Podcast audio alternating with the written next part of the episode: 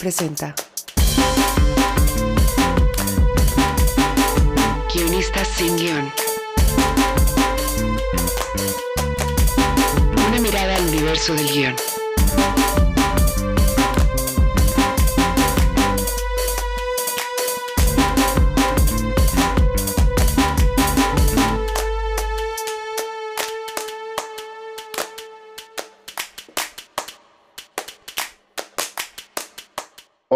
Estamos en otro episodio de Guionistas sin Guión. Yo soy Álvaro Valenzuela y hoy estoy con mi querido amigo Antón Gonechea. ¿Cómo estás, Antón?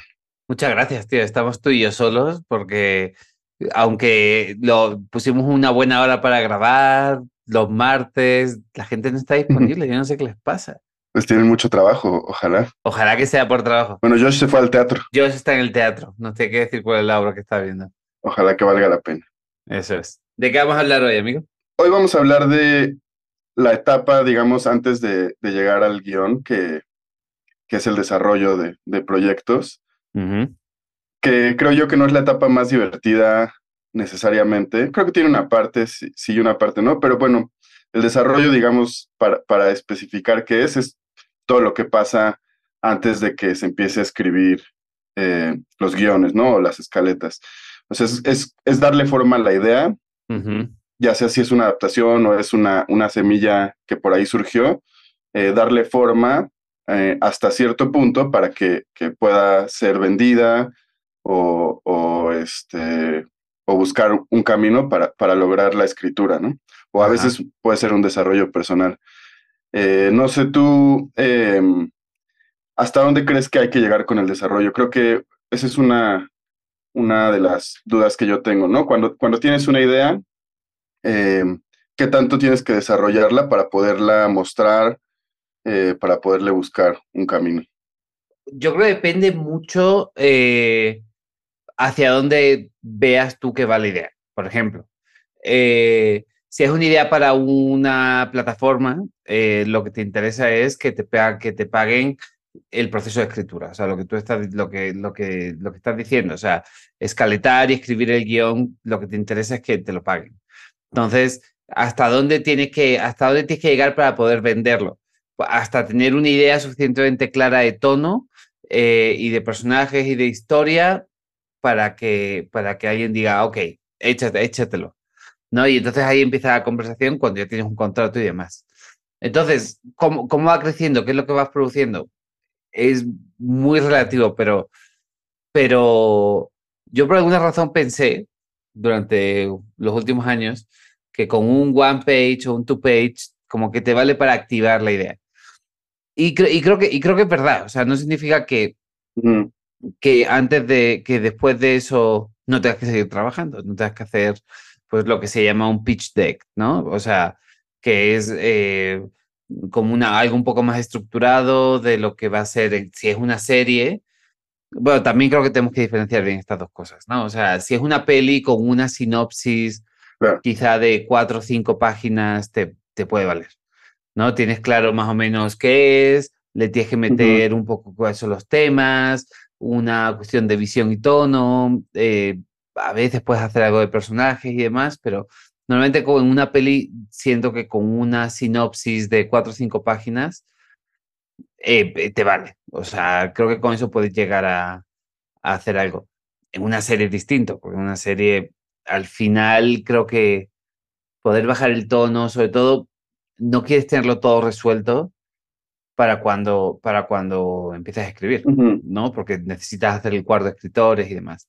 Entonces, es una, es lo que llaman un pitch deck, siento. O sea, empiezas con un one page o un two page en el que de una forma muy sucinta le, le das a entender al lector qué es lo que, qué es lo que quieres hacer, cómo se va a sentir, cuáles son los personajes, cuál es más o menos la historia, cuáles son como más bien los objetivos sin, sin caer en cosas muy específicas. Eh, pero sobre todo, creo que tono y tema es lo más importante en ese documento. También creo que depende mucho a veces del proyecto y del respaldo que tengas para, o sea, pensando en, en, el camino de vender un proyecto, ¿no? Que creo que es algo complicado como guionista en estos tiempos, eh, vender una idea original.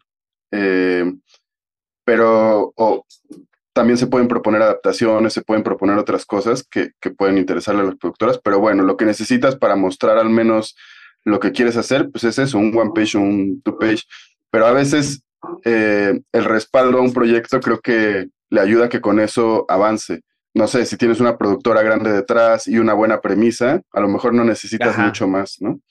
Eh, si es una adaptación, también ya tienes ahí algo probado, eh, un libro, una película que quieres convertir en serie o lo que sea, que ya fue probado, y entonces eso también le da respaldo a la historia. Si es una idea completamente original, quizás necesitas más eh, desarrollo tú mismo para tener claridad de lo que vas a poner, aunque sea, aunque, aunque solo muestres un one page, ¿no? Para caminar. Sí, estoy de acuerdo. O sea, eventualmente te van a pedir, te digo, si es una película, si es una serie o si es lo que sea, eh, te van a pedir más, te van a pedir más cosas para poder salir a conseguir el dinero. Eh, cuando algo está sujeto a a que lo vean, eh, a que lo vean productores, a que lo vea una plataforma y demás, te van a pedir la mayor claridad posible antes de meterse a, a, pagarte dinero porque, por ese documento, ¿no? Porque al final lo que dan una hueva enorme, a mí no me gusta nada escribir esos documentos, me, me da muchísima hueva, como, no me, como me da hueva escribir Biblias, o sea, a mí lo que me gusta es escribir guiones, o sea, meterme en la narración, en la historia, en lo, que, en lo que realmente es nuestro trabajo, pero tenemos que producir una cantidad de cosas antes de poder sentarnos a escribir un diálogo que es, que es un poco abrumadora. Pero el hecho es, es un documento de venta. O sea, es un documento que está ahí para que, para que no se tengan que leer guiones la mayoría de la gente en el proceso. O sea, en una productora o en una plataforma o en una o en un proceso, la gente de desarrollo se lee los guiones. Normalmente nadie más se lo lee hasta que no llegan los directores, los actores y demás, pero en la parte anterior todos estos documentos son los que sirven para, para que alguien tenga claro, por ejemplo, qué carajo están vendiendo dentro de su propia eh, dentro de su propia compañía, ¿no? O sea, tú le mandas un pitch deck, le mandas eh, una, un two-page y con eso ellos se hacen una idea en su cabeza y se van a vender solo a sus jefes, ¿no? Eh, y eso es un tipo de documento que sí te van a pedir. O sea, yo no siento que corresponda genuinamente a nuestro ámbito, pero te tienes que convertir también en vendedor. Entonces eso me lleva a, esta cosa que estamos intentando ahora hacer eh, con unos, unos compañeros con los que, he escrito uno, una serie y demás, a intentar armar, o sea, si ya tienes, si ya tienes que, que vender todo esto, no perder agencia e intentar armar lo más posible para tener el máximo control sobre lo que va a pasar después. ¿No? Entonces, un poco, un poco en el mismo sentido, muchas veces te conviene eh, cuando tienes tu, tu pitch deck, eh, estás haciendo tu pitch deck, que tienes que te, si no lo estás haciendo con una productora grande y demás, es intentar contactar a la gente que te gustaría que trabajara en el proyecto, ¿no? Porque no me cuesta nada. Las mismas caras están en, los mismos proyectos muchísimas veces. Si ellos son, si ellos saben que están en ese proyecto, muchas veces te pueden, te puede, lo pueden bacopear. Te pueden decir, oye, eh, aquí estoy. Y, si alguien me llama y me pregunta, les voy a decir que sí. Cuenta conmigo, ¿no? te, te manda una carta de interés. O sea, hay muchas formas de hacer esas cosas. Nada es, nada es un compromiso real. Nada se traduce en cuando llegue el momento de filmarlo va a estar disponible eh, para ti. No es un contrato muchas veces te interesa también llegar a vender tu cosa con el máximo nivel de compromiso por parte de talento reconocido. ¿Eso en qué se traduce? En mandarle tu guion a unos cuantos actores que te gusten, en mandarle tu guion a un director, en, mandar, en conseguir a ese productor y paquetear tu, tu, tu historia o tu premisa hasta lo máximo posible para poder eh, hacerla más atractiva. Eh, y a veces ese es el trabajo que tienes que hacer antes de escribir. Es tener una visión muy de productor, sin duda.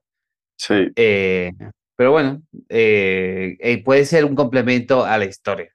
En lo que a nosotros nos afecta como escritores, yo siento que este one-to-page es práctico como introducción, Eh, luego lo que te van a pedir es el pitch deck. O sea, eso es sagrado. Quisiera dar un par de pasos atrás pensando en ese documento, ¿no? Y en lo que, y en, para qué puede servir. Eh, una cosa es que, que, dijiste es el tono.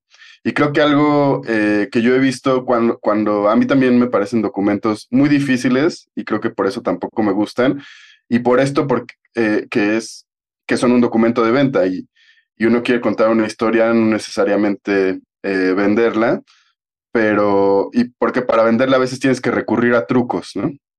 Eh, que, que, que, tienen que ver, yo creo, con esto del tono. Por ejemplo, me ha tocado leer algunos decks o, o one pages que, que, que, tienen ya muy claro el tono de la historia, que están escritos con la voz del personaje principal, por ejemplo, o, o con o que tienen humor si es una comedia. Eh, y creo que eso ayuda mucho, porque a veces no, no hay mucha claridad en de qué se va a tratar la historia, pero, pero te da una idea de, lo que puedes esperar en cuanto a tono y eso también pues está divertido y, es efectivo, ¿no? Y lo otro creo que es el desde dónde vas a contar la historia o cómo la vas a contar. Eh, por ejemplo, a mí me pasó en un proyecto eh, sobre la vida de un músico que estuvimos eh, moviendo lo que digamos, nosotros pensábamos que ya la vida era muy interesante, pero, pero la pregunta siempre era cómo la vas a contar, ¿no? Desde qué enfoque, cuál va a ser, qué formato vas a usar. Eh, y creo que ahí hay, mucha oportunidad de jugar también con cosas y proponer pues, caminos distintos para contar una historia.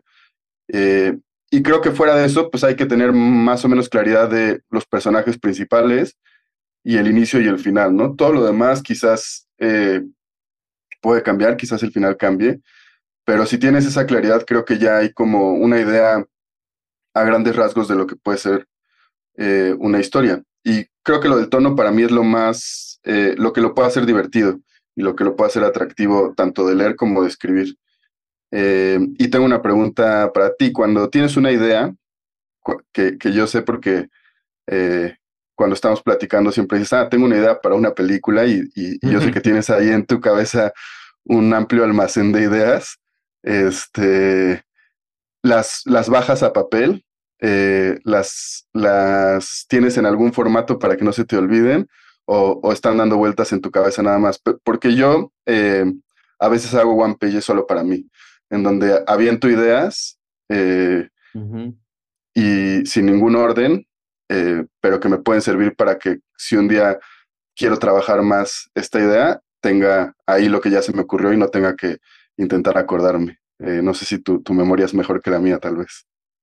Yo creo que mi memoria eh, sea mejor que la tuya. Yo tengo, ah, yo como que las películas relaciono con sensaciones y con cosas. Hoy, por ejemplo, esta mañana tenía que estar haciendo otra cosa y de pronto se me ocurrió el título de una película que llevo pensando en escribir desde hace cinco años. Eh, y ya dándole vueltas, tengo 15 páginas escritas en un guion. Eh, es algo que de, a lo que siempre vuelvo y siempre pienso y me siento y la leo y digo, uy, debería seguir escribiendo esto. Eh, tecleo un párrafo y me levanto a comer algo y ya se me olvida. Pero de pronto hoy, esta mañana, no sé por qué, se, se me, me, cayó definitivamente el nombre de la peli. Y fue como, eh, esta, este nombre de pronto envuelve esta peli eh, y la convierte en el... Y creo que le da el tono que a mí me hacía falta para entender qué era la película, ¿no? Viven un poco, o sea, yo las escribo, yo ya, ya lo he dicho muchas veces, yo tengo un diario de trabajo y tal, entonces siempre sé que hay un par de páginas en ese diario en el que más o menos cuentan lo que a mí me interesa de la peli. Eh, si voy un poco más allá, tengo mi, en mi Dropbox eh, debo de tener 60 o 70 carpetas con ideas de, o sea, con proyectos en los que he trabajado o con ideas, o por ejemplo, yo sé, me piden que me lea un libro para ver si lo adapto y, escribo un documento, abro una carpetita ahí y lo meto. Entonces, ahí voy abriendo. Cuando ya estoy a nivel de carpeta en Dropbox, eh, normalmente tengo algo escrito y abro un, final draft y empiezo a, a, echarle escenas. Pero, pero intento, intento sí escribirlo en el diario intento escribir algo, sí, cuando ya me voy a sentar, eh, un planteamiento.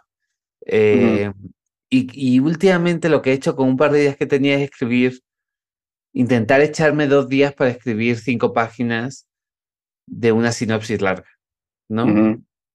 Que ya se, se tiene que parecer estructuralmente a eso y que puedo traducir en una, y que podría traducir en una escaleta eh, bajando la Final Draft.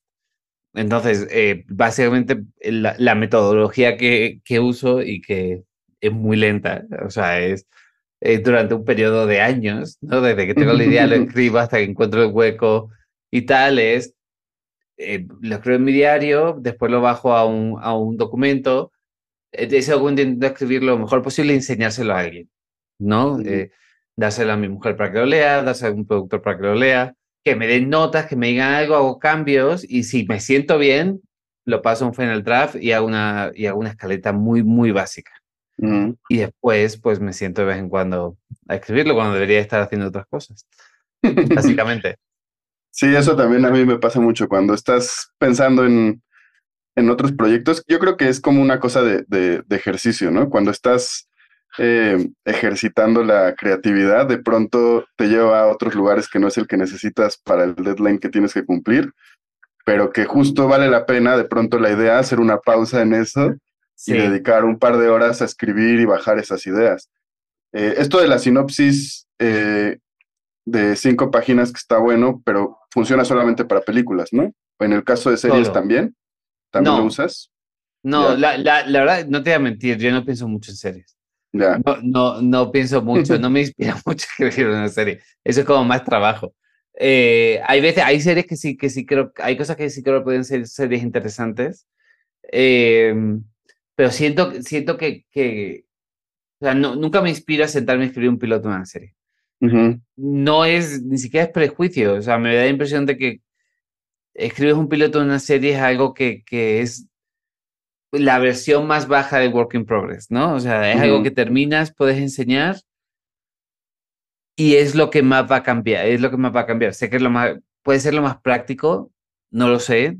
No sé cuántas series han vendido en México con un piloto. En Estados Unidos definitivamente. Nosotros para este proyecto que te, que te contaba hemos escrito dos capítulos. Porque nos parece que es la mejor forma de enseñar lo que queremos hacer y en Estados Unidos como que funciona un poco más así, ¿no? Ya, ya tienes el trabajo hecho cuando, cuando vas a enseñarlo. Aquí tengo muchas dudas de que, de que eso funcione así de fácil eh, con los productores correctos. Ahora, tampoco sé muy bien cómo funcionaría a nivel de, de plataforma. O sea, no sé cómo funciona el si alguien, si alguien ha vendido, alguno de nuestros escuchas ha, vendido un piloto a una plataforma, eh, que nos cuenten, que nos cuenten cómo ha sido la experiencia, porque Normalmente hay una estructura muy específica de desarrollo en la que escribes la Biblia, eh, te apruebas la Biblia y luego empiezas el desarrollo del piloto, ¿no? No sé cómo iría en el otro sentido, no, sé cómo iría aparecer con tu Biblia y con tu piloto en una plataforma y decirles, hey, todo ese trabajo que normalmente supervisan, ya lo, ya lo he hecho. Em, sí, yo no conozco a nadie que lo haya, que lo haya hecho así, la verdad. Sí, yo creo que lo que sí, sí he visto o me ha tocado en, en algunas etapas es que esto que decías, ¿no? En donde te empiezan a pedir más y más. Y, y, muchas veces cuando te piden no necesariamente es un trabajo pagado, cuando es una idea tuya. Ajá. Y creo que también esa es una, hay una distinción ahí, ¿no? A veces el desarrollo es un encargo. O sea, a veces, como decías ahorita, te dan un libro y te dicen, pues escríbete un one page y es un encargo en donde si no se vende, pues ya no es tuya esa idea. Eh, a veces, por ejemplo, hace poco eh, me pasó como que pues, queremos una historia sobre estos personajes de la vida real, ¿no? Existen, existe este grupo de personas y queremos una historia de eso. Entonces, eh, una de las cosas menos divertidas de esto es que era un concurso. Entonces, tienes que hacer tu propuesta eh, no pagada y de ahí si, si escogen la tuya, eh, pues ya te pagan un desarrollo un poco más amplio, que en este caso era un argumento de 10 páginas, en donde ya se trabajaba. Pero pues de alguna forma eh, la idea es tuya, pero no es tuya porque partió de alguien más. Y luego está ese otro camino en donde es una idea tuya, que a lo mejor llegaste con una sinopsis em, y de ahí te piden un poco más un deck y si les gusta, pues te van pidiendo más y más y, y, ya de ahí supongo que depende de la astucia de cada quien en el momento de negociar eh, que ya eso sea un trabajo pagado. Claro, eh, sí, estoy de acuerdo. O sea, hay cosas que son que son más complicadas. Sobre todo al principio se aprovecha. A mí este rollo del, del concurso, de, de mandar cosas gratis y que aún así no sea tuyo lo que estás haciendo, eso es una, es una trampa. O sea, es una trampa de los productores, como cuando te piden writing samples.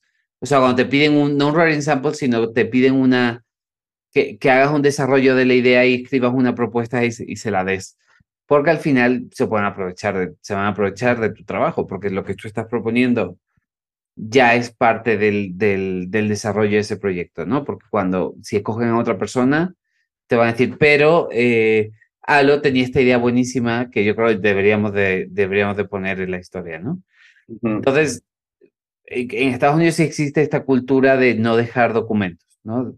Not writing left behind, como, como, como lo, como lo llaman ellos. Pero eh, eh, eso no significa que si es tu propio proyecto no puedas entregar una sinopsis o un, un, one page, o sea, la forma en la que tú vas a enseñar tu trabajo. No significa que se lo esté regalando, porque no es común, como ya hemos dicho muchas veces, que la gente se robe proyectos. Uh Sí es común que se está desarrollando el mismo proyecto que ya pensabas en varios sitios.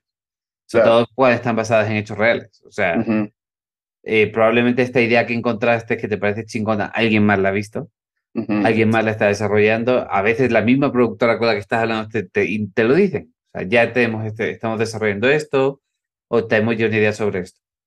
Lo de la mata viejitas, eh, eh, había cuatro proyectos al mismo tiempo, ahora con, el, con, con Paco Stanley salió el documental, se desarrolló la serie para Amazon, creo que hay algo más por ahí eh, también desarrollándose. Entonces, un poco el, el, problema de la fiebre de ese tipo de, de proyectos es que generan inevitablemente eh, que, que, haya muchos desarrollos al mismo tiempo. Cuando alguien viene y te dice, oye, eh, ¿por qué no me escribes algo y veo si te contrato? Eso es un, una, un, una, o sea, te, te, debería saltar una alarma. O sea, yo creo que la respuesta es, ok, yo te, tú dime lo que es, yo lo leo, yo me lo preparo y te lo cuento. No, me voy ahí, me siento contigo y yo te lo picho. O te lo leo de mi papel, pero no te lo voy a dar, porque no me estás pagando. Y creo que eso no es, o sea, creo que es algo que, que es razonable. Sí. Y si no le gusta, pues probablemente lo que hemos dicho muchas veces. O sea, ya, ya están cayendo en malas prácticas. Sí, tengo otra, otra pregunta como, creo que no me acuerdo si, si, fue en Script Notes o en, o en este, Screenwriters Live, pero Ajá. escuchaba en uno de estos podcasts cómo hay eh, guionistas que llevan años trabajando eh, y aún no tienen eh, cosas filmadas o cosas que se puedan ver, pero, pero han hecho una larga carrera, creo que en esta etapa, ¿no? De, del desarrollo. Sí. ¿Qué tanto te ha pasado o qué porcentaje de tu trabajo es desarrollos que al final no necesariamente se hacen o a veces desarrollos que tardan años y años y años y de pronto eh, pegan con, con, las mismas personas y demás. No lo sé, o sea, puede ser 50-50. Yo la verdad es que tengo mucha suerte en uh -huh. general. O sea, suerte entre comillas, porque yo sobre todo he trabajado en encargos. Uh -huh. Eh, mi carrera se ha hecho a base de, de, que gente me venga a buscar para que escriba, eh, ya sean ideas suyas, o adaptaciones o, o, o, ese tipo de cosas. Pero entonces creo que, creo que en ese sentido es un, poco, es un poco tramposo, porque si alguien se dedica a hacer lo que llaman los gringos spec, o sea, a escribir sus guiones y salir a venderlos, pues inevitablemente va a ser mucho más bajo el porcentaje. Eh, a no te, a, ni siquiera cuando te conviertas en, un, en una eminencia de la industria, tu porcentaje va a ser tan alto. Tienes que estar produciendo cosas nuevas. Tienes que estar lo que pasa es que yo me tomo esto más como una profesión, o sea, algo en lo que yo sigo pichando cosas y tal, pero al final el trabajo que vas haciendo es el que habla de tu capacidad de contar historias, ¿no? Aunque la idea original no sea genuinamente, genuinamente la tuya. En, y yo diría que sí, que puede ser quizá el 60% de las cosas que los proyectos en los que están metidos en los últimos años se han hecho. Y ha habido otros que me han pagado, que nunca han llegado uh -huh. a ningún sitio, eh, por diversas razones. O sea, se enfría, se pierde la, se pierde la, la propiedad del, del, del libro, eh, yo qué sé, eh, es demasiado caro, es demasiado arriesgado, es demasiado, yo qué sé. Hay millones de razones. Muchos han estado ahí a puntito, muchos son de productoras grandes que, que por alguna razón, pues, en el proceso se dieron cuenta de que no funcionaba su idea original. Algunos son, pues, ya que pasó la moda, ¿no? O sea, este año estaban buscando esto, cuando tú lo cargamos y cuando lo entregaste ya no estaban buscando. Entonces no pasó.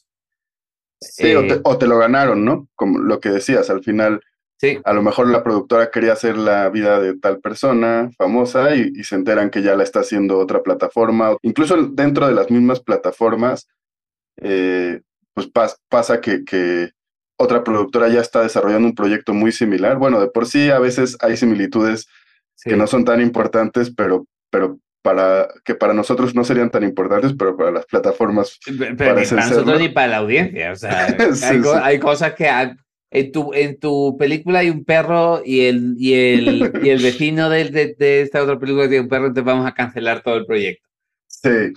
Eh, y yo creo que eso es lo que, para mí, o sea, digamos, la pregunta te la hacía porque creo que de pronto cuando, cuando empiezas a trabajar en esto, eh, duele más cuando topas con pared con un proyecto y se cae, ¿no? Sí. Y, y, y, con el tiempo, pues vas haciendo callo y, y entiendes eso, que 60-40 es un porcentaje alto, o sea, 60% es un porcentaje alto y yo creo que cuando empiezas crees que es bajo, o sea, esperas más todavía. Es Entonces, altísimo, o sea. Sí, sí, sí. Es una cosa altísima y muchísima gente está metida en desarrollos continuamente y tal. O sea, un poco también entender la gente con la que te asocias en los proyectos, eh, qué tanto control tengas en el proyecto y tan responsable seas durante, durante el proyecto, que también creo que también es importante, pero, pero, pero bueno, o sea, hay muchísimos factores que no, que, que no tienen nada, o sea, que no pasan, o sea, hay muchas cosas en las que sencillamente, sí, o sea, hay cambios, pasa el tiempo, el, el proyecto se enfría, eh, tengo una amiga, una amiga del programa que desarrolló dos años una serie que iba a ser la hostia y la plataforma sencillamente les encanta y tal, pero se fue enfriando, enfriando, enfriando, cambiaron los ejecutivos, la serie era muy cara, cambió el, cambió el, pues la situación, que ya sabemos que estamos en una recesión en, en, en, la industria, y el proyecto no pasa, y probablemente no va a pasar,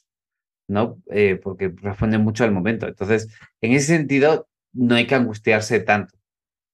Eh, es verdad que cuando se produce lo que haces, cambian las cosas. O sea, uh -huh. cuantas más cosas se hacen de lo que tú escribes, más cosas se hacen de lo que tú escribes. Claro. Eh, entonces, porque la gente con la que trabajas es gente que tiene más prestigio, que tiene más, más capacidad de levantar proyectos, que con más hambre por lo que ellos, por lo que ellos hagan. Entonces, es un poco una escalerita, pero bueno, es una escalerita en la que cuenta mucho la suerte y, como hemos dicho muchas veces, el aguante. Sí, pues sí. Uh -huh. eh, y creo que esta parte del desarrollo, pues es eso, es entender que, que es aventurarse a ver si funciona algo sí. y, y, que a veces, muchas veces va, puede no funcionar por razones ajenas a ti, o a veces también puede ser que el mismo proyecto, por el equipo que está involucrado, eh, se pierda, ¿no? Y a veces te, das cuenta como esto ya no está, ya no es lo que, lo que yo esperaba que fuera y, y y de Exacto. pronto puede ser hasta un alivio que, que, que, no, que no pegue. 100%. O sea, a mí, yo, yo tengo. Yo, yo, escribí una película en el 2016 eh, que, que me gustó mucho. Creo que estaba muy bien, era una buena película y demás, pero. Y que todavía se la mando porque es que me piden, ¿tienes algo escrito que sea tal?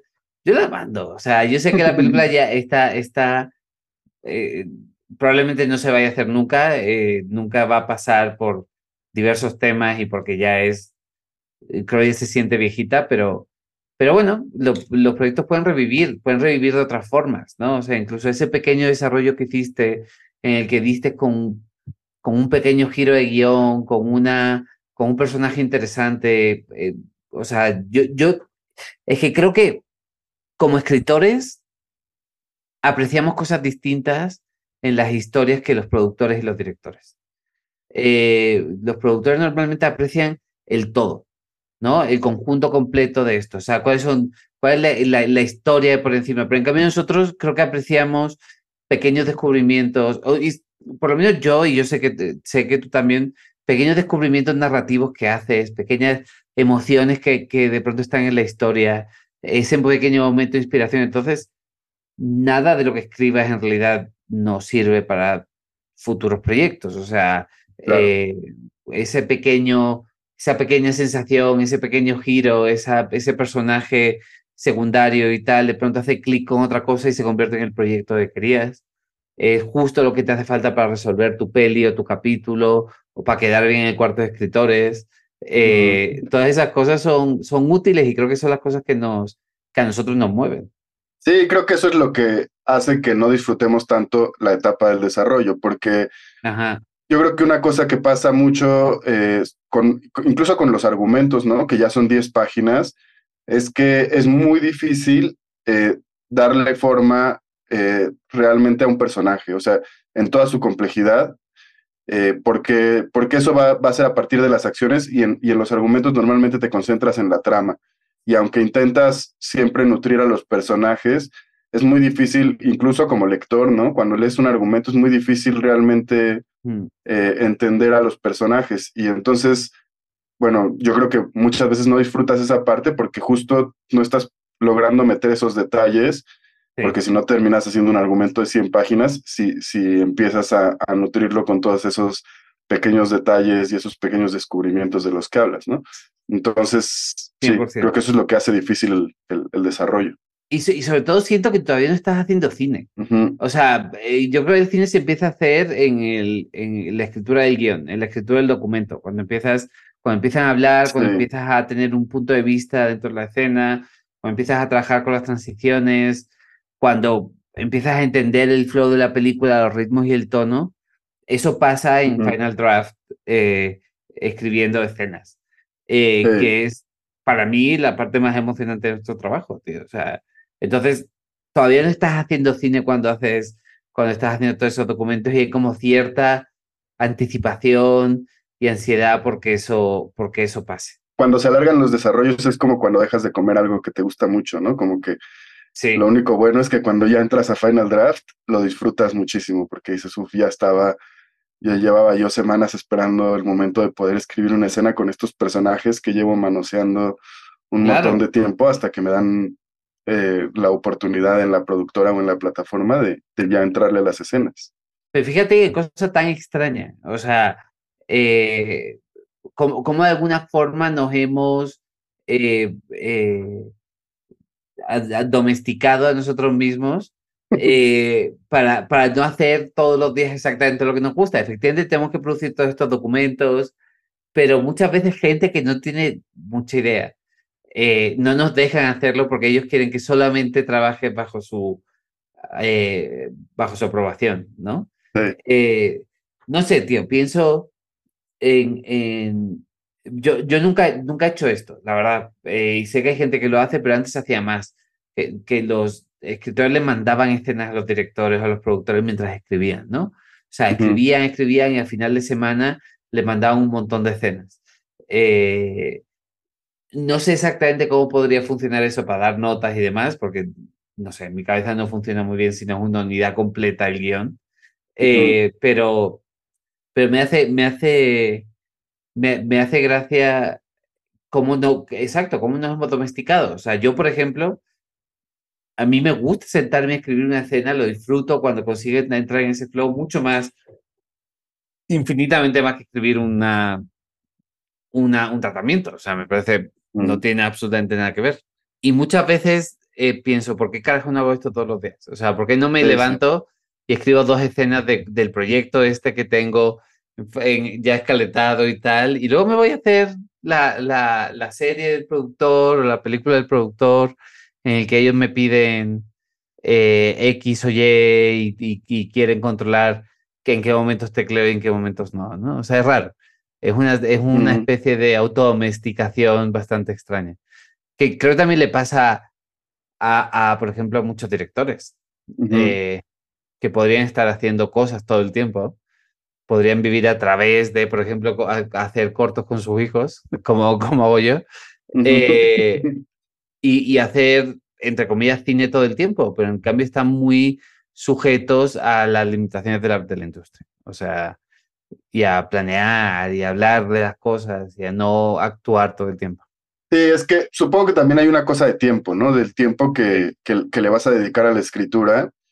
Eh, yo si me, si me despierto y me siento eh, dos, tres horas a escribir unas escenas de un proyecto mío, tal vez me va a costar un, un buen rato volver a sentarme a escribir lo que tengo que hacer eh, para el trabajo, ¿no? Sí. Pero, pero creo que es, sí es muy importante tomarse ese tiempo. O sea, en el, en el episodio de, de este podcast que hizo Josh, eh, el, el mejor episodio de... El mejor episodio de Guionistas sin Guión, eh, creo que una de las cosas que a mí más me gustaron fue eso, como que hablaba de, de que al final eh, reencontrarte con las razones por las que tomaste la decisión de dedicarte a escribir, va de la mano de escribir cosas que quieres escribir, ¿no?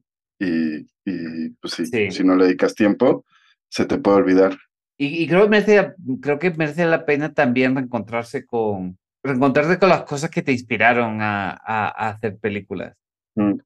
Yo no entiendo muy bien a la gente a la que no le inspira, la, a la que el cine no le inspiró a hacer películas, pero creo que, que, creo que hay algo también ahí. O sea, creo que muchas veces no es, bueno, o la televisión, o sea, la televisión de, de pues cualquiera, o sea, si escribes telenovelas, seguramente hay un momento de la historia de la telenovela en la que se hicieron las mejores telenovelas. No sé si fueron los 80 o los 90. Con Karin hablamos mucho de eso porque ella es la, la verdadera experta. pero, pero me imagino que volver a ver esas cosas que te dijeron, que te inspiraron a hacer lo que, lo que haces, es, es la mejor forma de, de eso, de volver a hacer cine. A mí, yo, yo sí, en las épocas en las que vuelvo a, a prestarle atención a mi Criterion Channel, eh, me hacen sentir muy bien. O sea, son como cosas...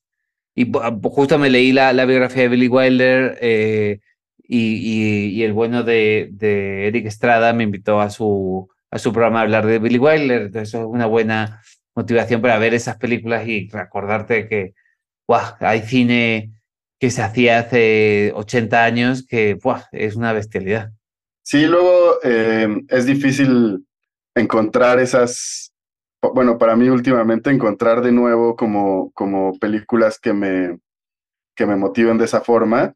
Eh, como que hay una cosa, supongo que con el tiempo, mm. sí, encontrar algo nuevo que realmente te emocione como, como te emocionaron las cosas que te empujaron a este camino, es difícil. Eh, a veces estás buscando y terminas volviendo a ver una de tus películas favoritas. Estoy de acuerdo, creo que hay que renovarse y seguir viendo cine nuevo y, seguir explorando autores y tal, sobre todo cuando un autor te da cierta confianza y te lleva a otro. Pero volver a ver tus películas favoritas tiene, tiene algo tiene algo muy, muy emocionante. Yo la verdad es que soy una persona, o sea, con la edad sobre todo, cuanto más viejo soy, eh, más me gusta volver a mis películas favoritas, que ni siquiera son las de mi infancia, o sea, son películas que se hicieron 20 años antes de que naciera. Eh, y, y, me gusta volver a esas películas porque cada vez las entiendo mejor. Cada vez les encuentro más, más cosas, cada vez aprecio más, según voy creciendo, eh, voy haciendo más mi trabajo, le encuentro más cosas, le encuentro más astucia, más inteligencia, más giros. Sobre todo encuentro todas esas cosas que ya, que nosotros seguimos haciendo, copiando esas películas y que quizá merece la pena renovar y de pronto encuentras películas que, que sí, o sea, que, que son, un, son un cambio de lenguaje, no sé. A mí me pasó el año pasado con eh, Aftersun. O sea, me encanta ver películas que sé que yo jamás podría hacer. Es una de mis cosas que más me gustan. No, no las envidio nada. O sea, las veo y es como, o sea, en mi vida voy a poder hacer algo así. Eh, y por eso este, este medio es tan bonito. Sí, y creo que lo mejor que, que, que, pasa en estas, en estas etapas del desarrollo es cuando, cuando encuentras la manera de, de meter todo eso en el desarrollo que estás haciendo por encargo, en tu trabajo y demás, pero ves una película y estás escribiendo una, un argumento y, dices, ah, esto quedaría bien en este argumento, esto me, me, me, da estas ideas. Y ya, después lo entregas, te dan notas y vuelves a enojarte. Y... Exacto, no, no, no supieron. Exacto, no lo vieron, pero, pero ahí estaba. Estaba viendo una entrevista, eh, hay un canal, hay un canal, el canal del Festival de Cine de Austin, eh, en YouTube sube entrevistas con, con guionistas y estaba viendo una entrevista con el guionista de Seven. Mm. Eh, y en Seven, justo acabé ahí porque vi, vi la nueva película de Fincher, eh, The Killer. Entonces, un poco, pues, eso, de que empecé a ver el, el, making of después de ver la película. Lo recomiendo a todo el mundo. La, la película se filmó en, en, en, interior de estudio con, con retroproyecciones y se ve fantástica. Eh, y, me gustó, y me gustó mucho el, lo que decía el guionista de Seven, que se llama, eh, eh, porque tenemos que poner siempre al guionista por delante en este, en este podcast, Andrew Kevin Walker. Lo que me dijo fue lo que me dijo, lo que dijo en, el, en, el, en la entrevista. Pero tú sentiste que te lo dijo a ti, por eso. Yo me, llegó, me llegó profundamente al corazón, que lo que hace a Fincher un gran director es que no entiende por qué la gente da notas a cosas que están bien. No entiende por qué la gente no quiere lo que, lo que ha comprado. O sea, no, no entiende por qué la gente compra decía de los planos para un yate eh, y quieren construir una casa. Eh, y, creo que, y creo que es una definición muy, muy clara de, de, de, a veces lo que frustra en este proceso, ¿no? O sea, tú vas, le pichas algo a alguien, esa persona te, te dice, sí, sí, me encanta, y luego un poco te empiezas a dar cuenta de que no estáis en la misma, en el mismo canal. Eh, em, creo que, creo que quizá, quizá vuelves a la importancia de esta primera etapa y sobre todo del one page más que del pitch deck. El one page tiene que transmitir lo que tú quieres que sea el proyecto. Porque eso es lo que ellos tienen que entender. Y cuando eh, vayas hacia adelante en el proyecto, el one page quizá debería ser una referencia a, oye, pero que hablamos de esto. Esto no significa que los proyectos no cambien. Los proyectos tienen, que cambiar, no es inevitable. Es distinto cuando te contratan para hacer algo y el productor tiene una idea de lo que, de lo que va a hacer y ya sea que tú lo entiendas o no, tienes que intentar acercarte lo máximo posible a lo que ellos quieren. Eso no tiene nada que ver. Pero cuando eres tú el que va con el proyecto, este, este one page es una especie de declaración de intenciones, ¿no? O sea, y es lo que van a comprar, tienen que comprar tu visión. Eh, tu punto de vista y, eso, y tomar. Y creo que un poco lo que tú decías antes de, de que si es una comedia, el One Page sea gracioso, eh, si es un drama, que el One Page te tiene que emocionar, eh, si es una película de terror, te tiene que mínimo sorprender. pensarlo en esos términos, porque ahí está tu voz, o sea, ahí está eh, tu punto de vista y tu perspectiva. O sea, eso todo es lo que te va a definir como escritor. Está bueno, creo que a mí, ahorita que, que, dijiste esto de Fincher, eh, no sé a ti qué tanto te, te ha tocado o te toca dar notas, eh, porque a veces, ya sea que un colega te pida, yo tengo ahí una fila de, de cosas que amigos me han pedido leer y, y, y, que iré leyendo, pero también me ha tocado por trabajo, de hecho ahorita lo, lo estoy haciendo, como que una productora me diga, pues quiero que leas estos proyectos y me des tu opinión. Y, y creo que lo más difícil es decir, no tengo nada que decir. Eh, o sea, como, y, y, entiendo, y creo que, que habría que atreverse a eso, decir, este proyecto ya es lo que es, ¿no? O sea, yo te puedo decir lo que yo haría diferente, pero, pero sería otro proyecto. Eh, ya está en su, en su punto eh, más logrado o, o, sí. no sé, o decir, bueno, estas cosas se, se, podrán resolver ya, ya en producción también, ¿no? Hay cosas que quizás todavía, no sé, no sé si existen proyectos también eh, cerrados, perfectos, pero creo que sí hay un, está bueno tener este, esta posición de decir, bueno, no, no, no tienes que dar notas de algo que ya está. Mi sensación es que muchas veces lo que les hace falta es un análisis, o sea, una, casi una visión, casi un análisis crítico de lo que estás leyendo. O sea, uno, porque creo, creo que nosotros como escritores y un buen eh, eh, ejecutivo de desarrollo, un buen productor, él tiene que leer algo intentando entender las intenciones dentro del texto, ¿no? O sea, entonces, cuando tú le entras al texto, lo lees y dices, ok, yo entiendo de una forma quizá un poco más profunda y sofisticada que la lectura de un productor, eh, que yo creo que debería ser más bien como la lectura de un director, es, ok, estos son los temas que están en esta película, eh, creo que están interesantes, creo que el, el escritor eh, ha, le ha ido bien explorando esto y tal, y no sé qué. Muchas veces lo que puedes entregar es un análisis en el que les digas, güey, esto es lo que estás comprando. O sea, esto es lo que vas a hacer. Eh, y, a mí me, y a mí personalmente me gusta mucho.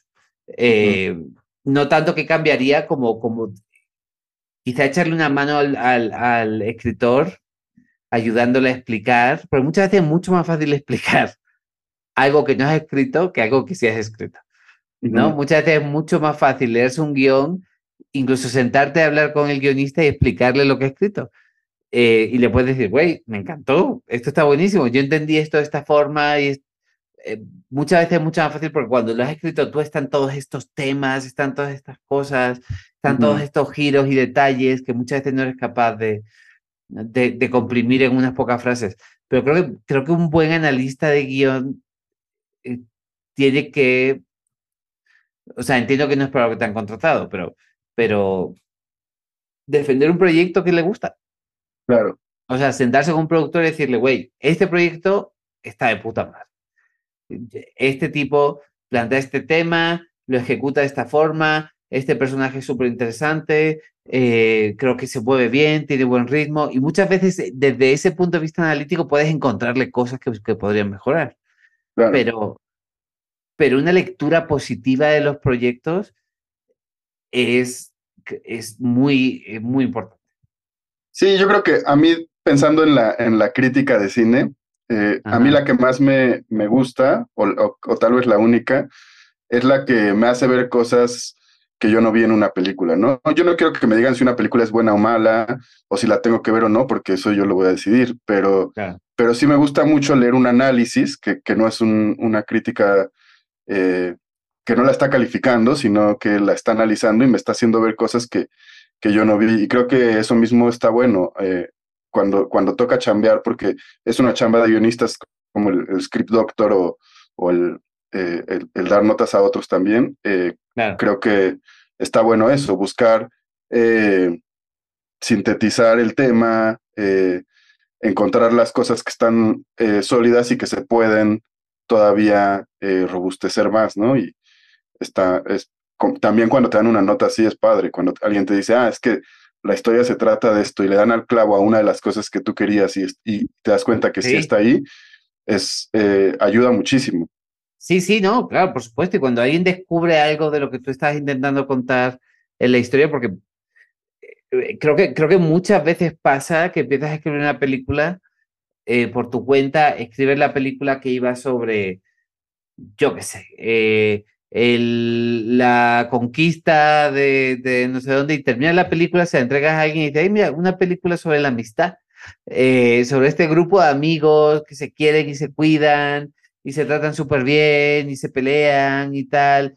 Y tú dices, ah, coño, es que es una película sobre la amistad, es una película épica sobre, sobre la liberación de París de los nazis, o sea, es una película, es una película íntima sobre estos tres personajes que van allí y, y tal. Entonces, cuando, cuando te lo dicen, de pronto puede crecer todo el mundo en ese guion a través de tu creatividad, pero creo que muchas veces nos faltan lectores generosos y muchos proyectos se mueren porque, porque intentamos emular lo que hacen los lo que hacen muchos productores.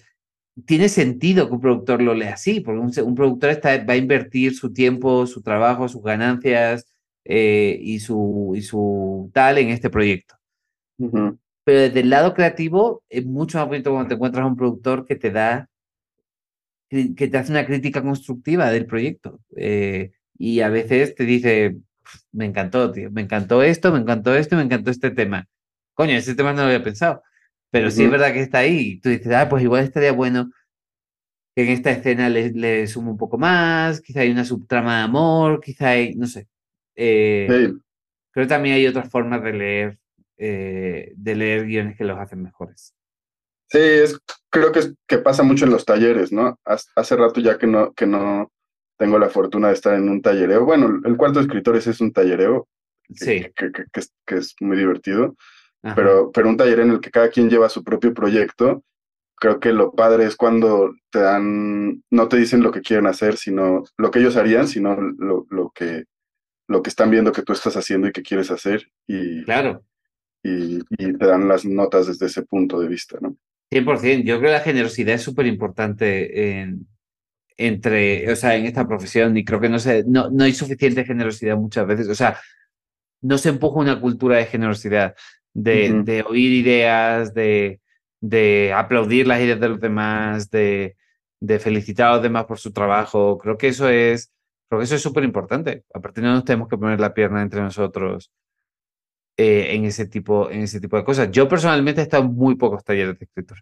Ya. Yeah. Eh, y creo que es algo que me gustaría hacer, que me gustaría hacer más. ¿Cuáles han sido tus experiencias en talleres? Eh, bueno, yo en, cuando estudié guion en, en, el CCC, pues la carrera básicamente es la mitad análisis de, de películas y la otra mitad son talleres. Ajá. Entonces tallereas mucho tiempo durante dos años con las mismas personas y creo que se vuelve, a mí me pareció, eh, pues de lo más, de, de lo más valioso de la escuela, ¿no? Digo, había muy buenos maestros, no, pero, pero para mí lo más padre fue tener un grupo de gente que llegamos a conocernos y entendernos y leernos y, y comentarnos.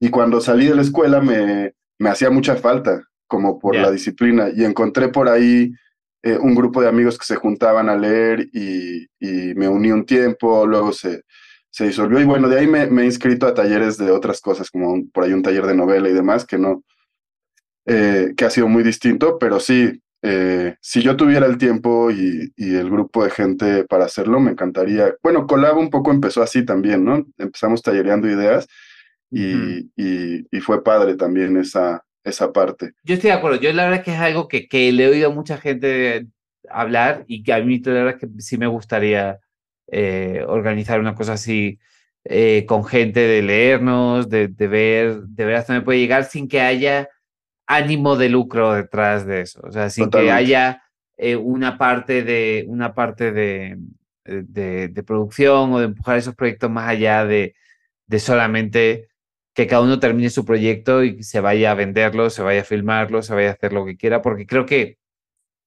creo que muchas veces, y creo que lo que un poco puede matar el, el, el espíritu y el amor por la profesión es más por el, el, por el craft que por, la, que por la profesión es el mercantilismo permanente al que nos enfrentamos. O sea, evidentemente claro. lo que es trabajar en algo que no, va, que no te va a dar dinero.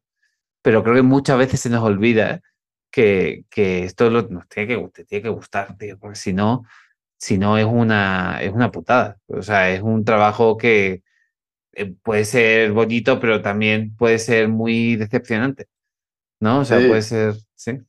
Sí, sí, creo que los talleres, un taller de amigos, o sea, un taller en donde te juntas con personas que te caen bien a leerse, creo que es una buena solución para eso. O sea, como que creo que te da disciplina, te da motivación.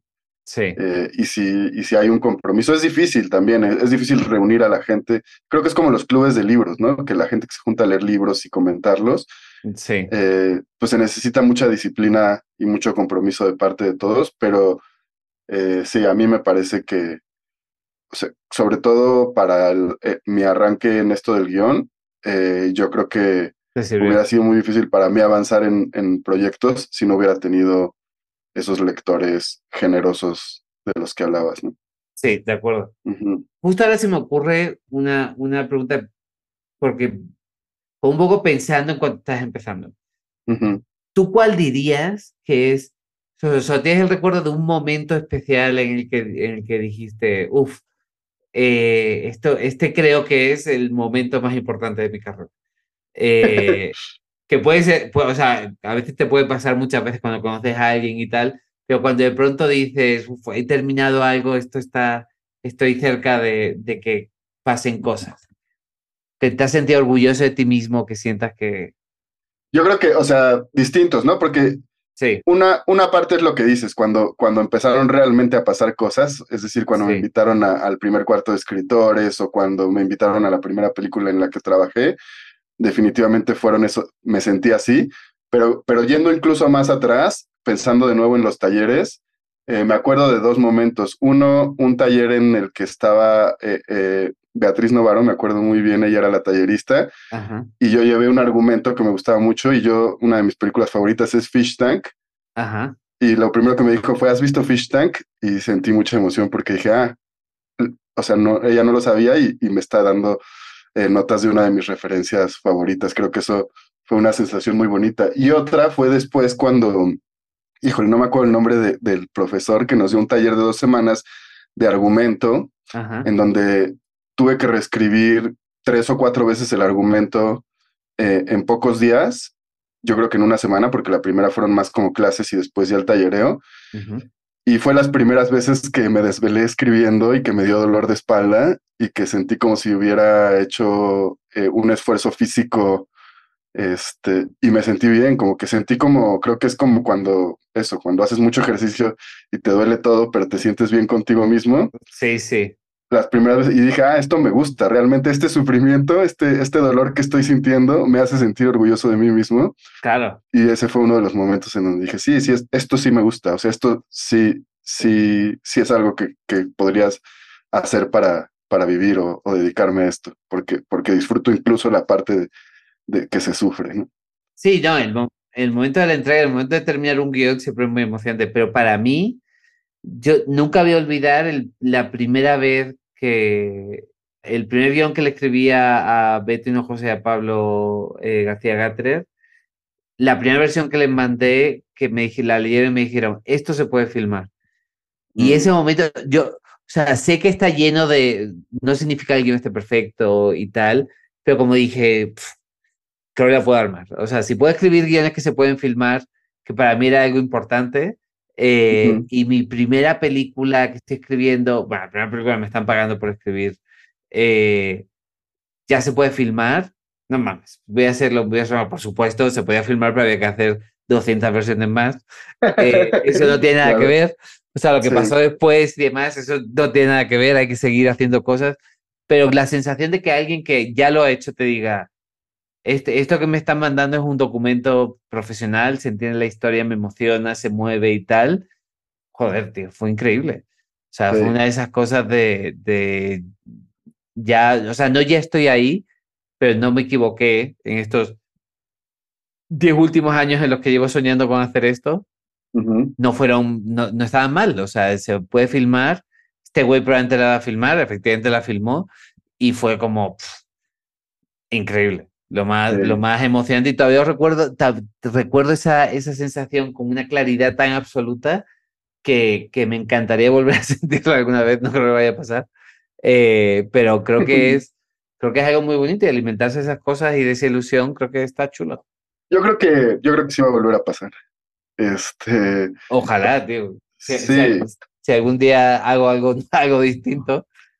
Yo creo que también pasa cuando, bueno, o se acerca, eh, cuando, Sí, cuando tienes una idea que dices esto sí, está, es más ambicioso de, de lo que he hecho hasta ahora, eh, o Sí. le estoy apuntando a algo que no he hecho y, y, y podría pasar y podría funcionar y podría eh, Sí. llevarme a un nivel diferente en mi carrera, no necesariamente eh, de éxito, sino de, de escritura, ¿no? Como voy a escribir Exacto. algo que no había escrito nunca y, y da miedo, pero se siente bien cuando empieza a funcionar. Entonces yo creo que, yo creo que sí va a pasar. sí, sí tienes razón, porque el éxito es algo muy extraño, ¿no? O sea, la idea de lo que para cada uno significa el éxito, creo, hemos creo que lo hemos hablado eh, en, distintas, en distintas ocasiones, pero sí es algo que, que, que se escapa, que es extraño, que no se traduce en nada tangible, eh, sobre todo que perdure, porque el éxito es algo muy específico en un momento muy,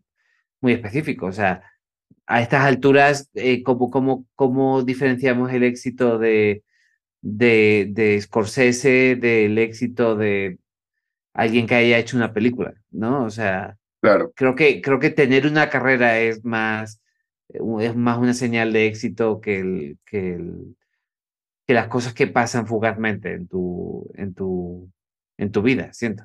Sí, yo creo que para mí, cuando me di cuenta que ya estaba viviendo solamente de escribir, Ajá. dije, ya, esto es más de lo que esperaba, casi, casi, ¿no? O sea, esto ya es, es Sí. muchísimo, es muchísimo. Y creo que cuando, cuando encuentras un proyecto que dices, nunca pensé que iba a escribir algo como esto, ujú, pero sí me gusta, o sea, se parece a películas que me gustan, eh, se parece a, a proyectos que me, pero, pero estaba fuera de mi imaginación. Creo que también hay ahí una sensación eh, de logro que es, sí, pues es bonito, Bueno, y también está eh, que poder trabajar con gente a la que admiras. O sea, creo que, totalmente. creo que en ese sentido a ti te dio, a ti te dio muy bien. O sea, has hecho películas y proyectos con gente, con gente pesada, con gente buena y reconocida, que eso siempre. Pues también hay que pensar desde el otro lado. O sea, eh, el éxito de esa otra gente a la que admiras. eh, estoy pensando en Ruido, estoy pensando en otros proyectos en los que, en los que has trabajado es la capacidad de elegir a tus colaboradores, ¿no? Eh, Claro, entonces, cuando alguien a quien admiras, que sabes que tiene buen gusto, que tiene opciones, te elige a ti, es porque te ve como alguien deseable, ¿no? Sí, sí. Porque, muchas veces caes en proyectos en los que te da la sensación de que podría haber sido yo o podría ser cualquier otra persona que se hubiera cruzado este productor en ese momento. sí. Pero sí, Sí, sí, cuando alguien confía en ti y sabes que confía en ti por las razones correctas, ¿no? También Correcto. eso. O sea, eh, y creo que además es una de las, eh, creo que únicas formas que yo puedo ver de, de empezar, porque justo por lo que decíamos al principio, ¿no? Como tú y MDB, y MDB tarda, tarda en nutrirse, incluso cuando ya trabajaste mucho tiempo, sí. Incluso, incluso cuando ya hay cosas que se están filmando, de ahí a que lleguen a las pantallas puede pasar muchísimo tiempo. Entonces, la única forma de, de ir consiguiendo trabajo, pues es del voz en voz y de la confianza que generas en la gente con la que trabajas. Y sí, y se siente bien cuando alguien a quien admiras eh, confía en ti. Sí, Yo, yo creo que, yo creo que eso es, eso es bien bonito. Eh, pero bueno, yo creo que hemos hecho como nuestra horita. eh, yo creo que mismo podríamos seguir hablando una hora más, Sí, pero, pero yo creo que esto puede entregar para la semana que viene. Por favor, yo le pediría a nuestros, a nuestros escuchas que le escriban directamente a Jorge Michel Grau, eh, suplicándole que vuelva, eh, que lo extrañamos, que ya sabemos que ya tiene más tiempo y que deja de hacerse el huevón, eh, porque queremos, queremos volver a oírlo en, estos, en nuestro canal. sí, totalmente. Un, un, un bombardeo de mensajes eh, por Un sus bombardeo de mensajes, exacto, exacto. Seguramente créeme, él ve, él ve su celular habitualmente. Sí. Pero bueno, Muy bien. Pues nada, amigo mío, qué, qué, qué bueno, qué bueno hablar esta semana. Creo que deberíamos de anunciar que estamos pensando en hacer un poco de merch, Sí, eh, que queremos que llegue antes de Navidad, o sea que dentro de poco empezaremos a anunciar dónde poder comprar eh, merch de guionistas sin guion para, para, ese, para ese guionista al que quieres, al que le gustaría un regalo específico eh, en Navidad. Sí, para sus intercambios de guionistas, para, para, eh, Exacto, exacto. para motivar a alguien que está de capa caída o para, o para felicitar a alguien que le está yendo bien. Exacto. Eh, Sí. y, no, y no se olviden que Guionista Guion- sin guion es gratis, no, no hay que pagar suscripción, o sea que lo podéis recomendar. Eh, Exacto. Y también cuenta como regalo. Totalmente de acuerdo. Eh, pues muy bien, esto fue eh, Guionistas sin Guión. Las redes sociales es Colab Historias en Instagram y, y Twitter. Instagram sobre todo, creo que es donde más eh, se distribuye esto ahora. Y pues hasta la próxima. Chao, chao. Colab presentó Guionistas sin guion. Una mirada al universo del guion. Diseño sonoro y edición. Emiliano Mendoza. Música original, Federico Schmuck. Una producción de Colab. Historias para llevar. En colaboración con Melarin Arts.